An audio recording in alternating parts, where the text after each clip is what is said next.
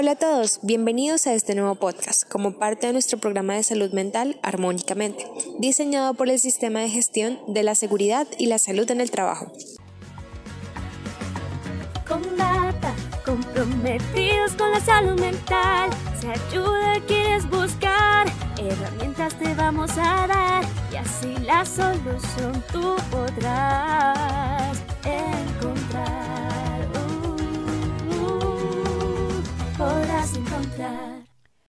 En el programa de hoy hablaremos sobre el estigma de salud mental que tienen los colaboradores dentro y fuera de la organización.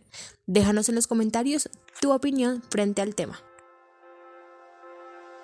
Realizamos este podcast con el fin de que ustedes conozcan la importancia de la salud mental y rompan los estigmas que perjudican el correcto manejo. La salud mental no es cosa de locos. Esperamos que después de escuchar este podcast puedas compartir los conocimientos y quitemos los tabús o estigmas que se crean en nuestra sociedad. Así que no te pierdas esta explicación. Primero, y como es de costumbre, vamos a realizar un recorrido por nuestras sedes a nivel nacional para conocer la opinión de nuestros colaboradores. Si ustedes desean, pueden responder estas preguntas de Vox Pop en los comentarios. Primera pregunta. ¿En qué momento debemos asistir al psicólogo? Bueno, yo pienso que para asistir al psicólogo es como algo muy personal, ¿no? Siento que no debe haber una fecha, un día, una hora, algo. Simplemente si uno ve que no puede canalizar su propio yo, que no puede canalizar sus fantasmas, que no puede canalizar muchos miedos, ansiedades que se le generan a uno en la vida, debe uno buscar ayuda y la ayuda más sana para eso es una ayuda profesional que ellos saben y estudian eso y le pueden colaborar a uno. Entonces no veo que tenga que haber una fecha ahora, ¿no? Uno puede buscar la ayuda si se requiere. ¿En qué momento uno debe ir al psicólogo? Bueno, personalmente considero que cualquier momento es pertinente dependiendo de la situación en la que te encuentres. No necesariamente uno debe esperar a estar en ciertas crisis emocionales, crisis existenciales y demás, sino que prevenirlas con un constante periodo de asistencia al psicólogo y pues a la ayuda profesional. Continuaremos con nuestra segunda pregunta. ¿Crees que preocuparse por la salud mental debe ser considerado como un problema? Bueno, para mí eso no es, no es un problema. Creería que a este nivel que vamos debería haber ya algo estipulado, no sé, ante Secretaría de Salud, como una problemática de salud pública, ya debería estar catalogado, porque si se ven las altas tasas de suicidio, es por eso, por mal manejo de problemas psicológicos, porque hoy en día, y lamentablemente se ve mucho en la juventud, estamos forjados como el que todo se puede, que no hay que llorar, que todo es reprimido y que nada se puede, ellos no pueden con nada. Entonces yo pienso que no es ningún problema y pienso que es algo muy importante a lo que se le debe prestar mayor atención. Tanto así, mayor atención que los problemas físicos, porque a veces cuando uno empieza a sentirse muy enfermo, muy cansado, con mucho agotamiento físico, hay que validar primero tal vez la parte mental. Yo pienso que es la razón y debería estar fundamentado en salud pública pues para todo el mundo. El problema quizás sería no preocuparse por la salud mental, pues sí debemos eh, preocuparnos porque quizás no sabemos eh, los problemas o qué cargue cada persona, entonces, y también por la de nosotros mismos. Entonces, preocuparse no es un problema, el problema es no preocuparse por esto. Después de escuchar a nuestros colaboradores, conozcamos un poco acerca del tema. El estigma de la salud mental es la barrera más grande que tiene la comunidad para mejorar la salud mental en general. Esta hace referencia a las actitudes o creencias negativas que llevan a desvalorizar, desacreditar y desfavorecer por parte del público en general a las personas con enfermedades mentales. Conozcamos algunos de los efectos nocivos que conlleva al estigma de la salud mental. Resistencia a buscar ayuda o tratamiento profesional.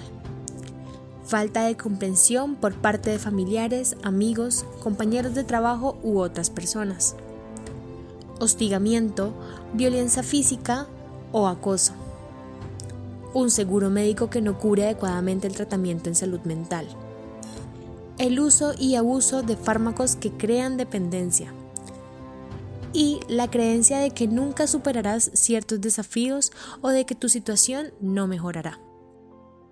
Para reducir el estigma relacionado con la mala salud mental, podemos poner en práctica las siguientes estrategias. Hablar abiertamente sobre la salud mental. Educarse a sí mismo y a los demás sobre la salud mental. Promover la idea de que la mala salud física y mental son iguales conocer el lenguaje que puede ser estigmatizante como los términos loco, demente o psicótico o bipolar, entre otros. Informar y corregir a las personas cuando están promoviendo un estigma negativo. En este podcast, como profesional experto, nos acompaña el psicólogo Diego Ortiz, profesional especialista en psicología organizacional y ocupacional, con más de 10 años de experiencia asesorando, capacitando y auditando temas relacionados a la salud ocupacional y riesgo psicosocial, enfocado en la prevención primaria y secundaria, utilizando metodologías para el aprendizaje de adultos como coach ontológico. Bienvenido Diego, es un placer tenerte como invitado en nuestro podcast. Un muy buen día para todos. Primero agradecer la oportunidad de estar acá con ustedes y poder compartir información acerca de lo que es esto que llamamos estigmas de la salud mental. Y creo que lo primero que debemos entender es qué es esto de un estigma. Bueno, los estigmas son actitudes o creencias que tenemos frente a una situación, una realidad. Esto nos lleva normalmente a hacer acciones como desvalorizar o desacreditar, en algunos casos tomar comportamientos que desfavorecen determinada acción o determinada idea frente a lo que estamos viviendo. En este caso, cuando hablamos de salud mental, es eso, es como la desacreditamos, como la eh, minimizamos para que no nos impacte en nuestra forma de ser. Un ejemplo que teníamos antes con el tema de la salud, salud física, era el llamar al médico un matasanos Hoy en día lo podemos traducir a situaciones como el psicólogo, por ejemplo, situaciones como aquí no necesitamos un psicólogo ni un psiquiatra, acá todos estamos bien, y esto es lo que nos va generando estas eh, características de lo que es un estigma en la salud mental. Empieza a generar o avanzar hacia esto que llamamos quitarle o restarle importancia a la salud mental. Podemos identificar tres formas de estigmatización. La primera es la que podemos llamar estigmas sociales o públicos, que es el que se puede presentar en una organización, en una empresa.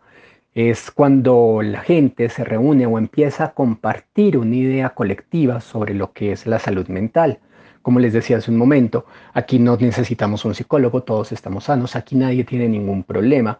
O empezamos a generar comportamientos de discriminación hacia personas que de pronto tienen actitudes o comportamientos que catalogamos, entre comillas, como insanas, es que esa persona es como muy nerviosa, esa persona es como depresiva, esa persona es tóxica. Y empezamos a poner esas palabras y a discriminar a la gente por esto. Acá empieza a generarse ese estigma social sobre lo que es la salud mental porque yo no quiero ser rechazado, por tanto no acepto una problemática que pueda llegar a tener. Las otras dos formas son lo que llamamos el estigma institucional, que es donde las políticas gubernamentales o las instituciones privadas o institucionales como tal, de forma voluntaria o involuntaria, apartan o generan eh, un cuadro donde enmarcamos a personas con problemáticas mentales. Entonces empezamos a separarlas y empezamos a segregarlas de lo que es una normalidad. Y por último, lo que es el autoestigma, que es donde yo soy el que se segrega, soy yo el que no acepta el que pueda tener una problemática para evitar este tipo de discriminación que se presenta en la sociedad o en los otros rubros que ya vimos. Entendamos de dónde surge entonces un estigma. Este proviene de la combinación de dos eh, factores, uno que es la ignorancia y dos, la mala información. Sí, no conocer o que me informan mal sobre lo que es la salud mental. Esto nos lleva a tener creencias sobre cómo se comporta una persona con problemas de salud mental. Pensamos que una persona con problemas de salud mental es una persona agresiva, violenta, eh, que no se adapta a la sociedad, incapaz de mejorar o de poder cambiar. Es peligrosa y que por eso debería estar aislada, que no puede realizar las mismas actividades que nosotros realizamos y resulta que no es así. Resulta que una de cada cuatro personas en lo largo de su vida va a tener un problema de salud mental. Y en Colombia, dos de cada cinco va a tener un problema de salud mental en el transcurso de su vida. Pero entendamos que es un problema de salud mental. Puede ser una depresión unipolar, puede ser un trastorno bipolar, puede ser esquizofrenia, una epilepsia, puede ser el consumo problemático de alcohol o de alguna otra sustancia psicoactiva, Alzheimer, puede ser alguna demencia, pueden ser trastornos producidos por el estrés, trastornos de estrés postraumático o trastornos obsesivos compulsivos, trastornos de pánico o problemas de insomnio o problemas de sueño o insomnio primario. Entonces, vemos que es una realidad que nos está cobijando a todos. Bueno, ¿y cómo podemos entonces enfrentar estos estigmas de la salud mental? Lo primero es darnos cuenta que todos podemos atravesar, tener un episodio de salud mental en algún momento de nuestras vidas y por tanto normalizar que esto no se sale de los parámetros de la sociedad, que podemos o tenemos herramientas para poderlo enfrentar y estas pueden ser buscar ayuda profesional. Sí, normalicemos ir al psicólogo, ir al psiquiatra como hoy en día es normal ir al odontólogo o ir al médico no nos avergoncemos de lo que estamos sintiendo, de lo que estamos pasando. Es simplemente como tener una gripe o tener cualquier otra enfermedad que podemos llegar a superar y tener en cuenta eso, que podemos superarla. No nos aislemos. No es necesario que nos separemos nosotros mismos de la sociedad, ni que modifiquemos nuestros comportamientos frente a ella. Podemos seguir y podemos continuar con una vida normal, siempre y cuando, así como ocurre con otras enfermedades, tengamos un tratamiento, un tratamiento adecuado que nos permita enfrentarla, superarla o poder llevarla en nuestra sociedad. Bueno, no es más, muchas gracias por su atención, que tengan un muy buen día. Nuevamente te agradecemos, Diego, por tu acompañamiento y participación. Es fundamental escuchar la opinión de un profesional, sobre todo cuando vivimos en una sociedad que refleja estigmas frente al cuidado de la salud mental. Para nuestro tema de hoy, queremos recomendarles una película que nos podrá ayudar a entender el estigma social que existe sobre la salud mental. Esta película se llama Tok Tok trata sobre un grupo de pacientes con trastorno obsesivo compulsivo que coinciden en la sala de espera de la consulta de un gran psicólogo.